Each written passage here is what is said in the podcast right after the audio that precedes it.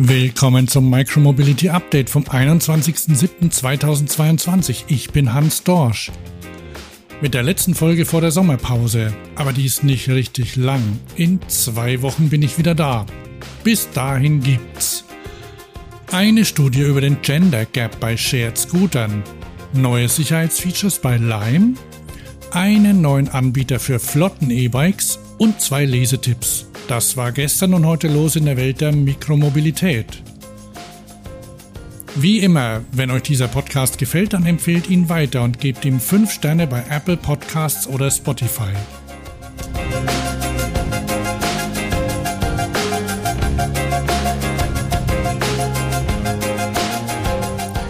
In der letzten Sendung war der Sharing-Anbieter Dot dabei und hat berichtet, wie fantastisch die Nutzerzahlen angestiegen sind. Und ich habe hier nicht vergessen zu gendern, sondern es ist tatsächlich so, dass der Großteil der Nutzenden Männer sind. 71 Prozent, um genau zu sein. Das hat eine aktuelle Befragung ergeben, die der Sharing-Anbieter durchgeführt hat. Dort, wo dort schon länger aktiv ist, in Frankreich und Belgien zum Beispiel, sind die Verhältnisse nicht ganz so krass. Aber Tatsache ist, es besteht ein Gender Gap. Und warum ist das so? Der wichtigste Punkt ist wohl die Risikowahrnehmung. Das betrifft die Fahrzeuge selbst, aber vor allem die Umgebung. Ich zitiere dort. Einige Frauen gaben an, dass sie Sicherheitsbedenken hinsichtlich der Fahrzeuge hätten. Eine große Mehrheit war allerdings hinsichtlich der Sicherheit der Infrastruktur ihrer Städte weitaus mehr besorgt. Sie sehen in der Nutzung von E-Rollern auf den Straßen gemeinsam mit Autos und Bussen ein potenzielles Sicherheitsrisiko. Andererseits sehen sie gerade in der Nacht Vorteile. Da schätzen sie sie als sichere Alternative zu öffentlichen Verkehrsmitteln und dem zu Fußgehen ein, weil sie schneller und flexibler sind. Die Studie ist wirklich aufschlussreich und zeigt ganz gut, dass die befragten Frauen die Grenzen der aktuellen Angebote erkennen und sie deshalb nicht nutzen wollen. Zum Beispiel Verfügbarkeit und Zuverlässigkeit sind wichtig, da Frauen oft mehrere Dinge auf einer Fahrt erledigen müssen oder wollen. Viele der Frauen tragen auch oft mehrere Taschen oder Gegenstände mit sich, und die lassen sich an den aktuellen Modellen schlecht verstauen. Allen, die wissen wollen, warum immer noch so viele Frauen aufs Auto angewiesen sind und wo es bei der Inklusion in der Mobilität noch hakt, empfehle ich übrigens unbedingt das Buch Autokorrektur von Katja Diel. Sie hat Beispiele gesammelt von Menschen, die ganz andere Notwendigkeiten haben als junge Heteromänner. Der Link ist in den Show Notes. Und was macht Dot als Anbieter? Hier sind drei Maßnahmen. Sie bieten Fahrkurse für E-Scooter im sicheren Umfeld an, zuerst in London, später auch in anderen Märkten. Ziel ist es, Frauen das Selbstbewusstsein zu geben, E-Scooter im Straßenverkehr zu nutzen. Das Fahrzeugangebot wird erweitert. E-Bikes und Cargo-Bikes kommen dazu. Außerdem ist dort der Londoner Women's Night Safety Charter beigetreten und verpflichtet sich dazu, sich für die Sicherheit von Frauen in der Nacht einzusetzen. Im Artikel im Blog gibt es noch ein paar andere Punkte, die könnt ihr dort nachlesen. Bei electric.net schreibt übrigens Mika toll über die Studie und ich kann mich als Mann seiner Wahrnehmung nur anschließen. Zitat. Ich bin selbst ein Dude und halte es oft für selbstverständlich, dass ich mir bei der Wahl meiner Verkehrsmittel nicht so viele Gedanken über Sicherheitsfragen mache. Aber es ist wichtig daran zu denken, dass alle Menschen die Welt mit ihren eigenen Augen sehen und somit eine ganz eigene Perspektive haben. Ich hatte einige dieser Aspekte noch gar nicht bedacht. Weiter schreibt er, ich finde es großartig, dass Dot sich dafür einsetzt, die Kluft zwischen den Geschlechtern zu überbrücken und mehr Menschen mit Y-Chromosom auf zwei Rädern fahren zu lassen. Ich bin schon lange der Meinung, dass geteilte Elektroroller, wenn sie richtig reguliert werden und nicht amok laufen, ein unglaublich starkes Instrument sein können, um Städte zugänglicher zu machen und die Notwendigkeit des Autobesitzes zu verringern. Aber wenn sie nur die Hälfte der Bevölkerung zur Verfügung stehen,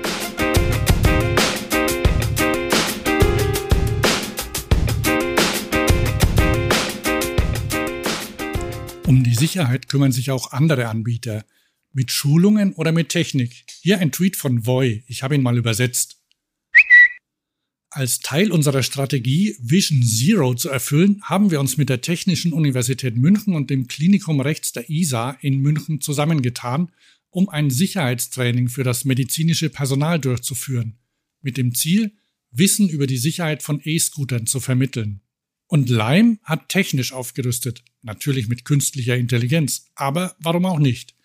Ich zitiere mal aus dem Magazin Traffic Technology Today. Auch das habe ich für euch mal übersetzt. Im Mittelpunkt des Pakets steht die neue Lime Vision Plattform, die erste KI-gestützte Computer Vision Plattform der Branche, die selbst entwickelt wurde. Die erste Anwendung von Lime Vision wird die fortschrittliche Gehwegerkennung sein, die genau erkennt, wenn ein Fahrer einen Roller auf einem Gehweg benutzt, ihn durch ein akustisches Signal warnt und den Roller verlangsamt, um Konflikte mit Fußgängern und anderen Gehwegbenutzern zu vermeiden. Wer hier zuhört, hat wahrscheinlich schon mitbekommen, dass mehrere Anbieter an solchen Systemen arbeiten oder sie schon anbieten.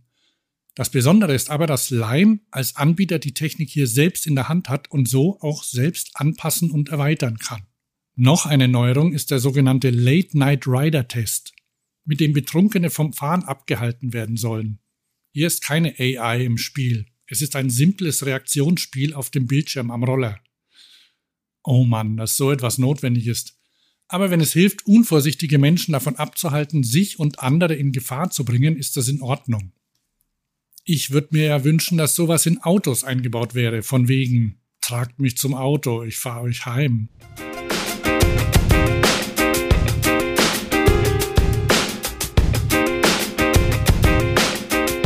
Hier nochmal Neuigkeiten von der Eurobike. Die werden wohl noch eine Weile hier auftauchen. Gestern schrieb die Velobis, Yadea steigt ins E-Bike-Flottengeschäft ein. Ich zitiere aus der Meldung. Im Bereich Entwicklung und Herstellung von elektrischen Zweiradfahrzeugen zählt Yadea zu einem weltweit führenden Unternehmen. Auf der Eurobike präsentiert Yadea ein E-Bike, bei dem ein deutsches Softwareunternehmen Hand angelegt hat. Beim Kooperationspartner handelt es sich um Wunder Mobility aus Hamburg, einem Spezialisten für Technologien, wenn es um Fahrzeugsharing geht, das so entstandene Wunder E-Bike ist speziell für den Einsatz im Flottenbetrieb konzipiert und soll einen effizienten Betrieb und die Skalierung des Geschäfts ermöglichen. Mit einem austauschbaren 36 Volt Akku mit 20 Ampere-Stunden ausgestattet, der eine Reichweite von 110 Kilometern und eine Höchstgeschwindigkeit von 25 kmh ermöglicht, wird das Bike von einem 250 Watt Motor angetrieben und verfügt über integrierte IoT-Konnektivität und Smart Locking. Zitat Ende. Das ist übrigens der Originaltext aus der deutschen Pressemitteilung. Ich glaube, die ist direkt aus dem Englischen automatisch übersetzt. Egal. Ich kann hier noch meinen eigenen Senf dazugeben, denn ich habe das Fahrrad schon vor ein paar Wochen bei der Micromobility Amsterdam gesehen. Und ich kann noch mehr dazu sagen, nämlich, dass Wunder nicht nur bei der Software Hand angelegt hat, sondern beim ganzen Fahrradkonzept. Sie haben großen Wert darauf gelegt, ein Rad zu bauen, das modernen E-Bikes entspricht, die man auch privat kaufen kann und dennoch dem harten Verleihalltag standhält. Was ich von einem kurzen Test sagen kann, das Rad ist sehr leicht, fährt sicher und wendig, passt auch für große Menschen und bremst super. Seit kurzem kann man Jadea auch in Deutschland erreichen. Sie haben ein neues Betriebszentrum in Eschborn bei Frankfurt. Ansprechpartner ist Edward Flatters, Vice General Manager der Yadea Europe Technology GmbH.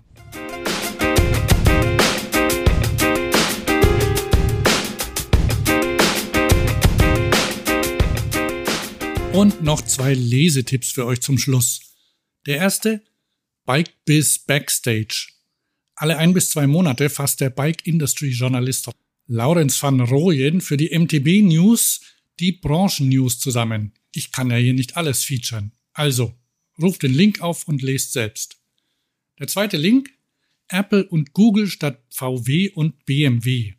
In der FAZ schreibt Michael Speer darüber, dass Autos ja mittlerweile ein Betriebssystem brauchen und Autohersteller eigene Softwareentwicklungen aufgeben und stattdessen auf Android Automotive von Google setzen. Und auch Apple hat kürzlich eine neue Version von CarPlay vorgestellt, die tief in die Autotechnik integriert werden kann. Der Artikel ist möglicherweise hinter einer Paywall, möglicherweise auch nicht. Link ist in den Show Notes. So, das war's für heute, für diese und für die nächste Woche. Wir hören uns wieder in zwei Wochen. Und nochmal zur Erinnerung, like und subscribe, also gebt dem Podcast 5 Sterne bei Apple Podcasts und Spotify und falls ihr noch nicht habt, abonniert ihn, damit die nächste Folge automatisch in eurem Eingang landet.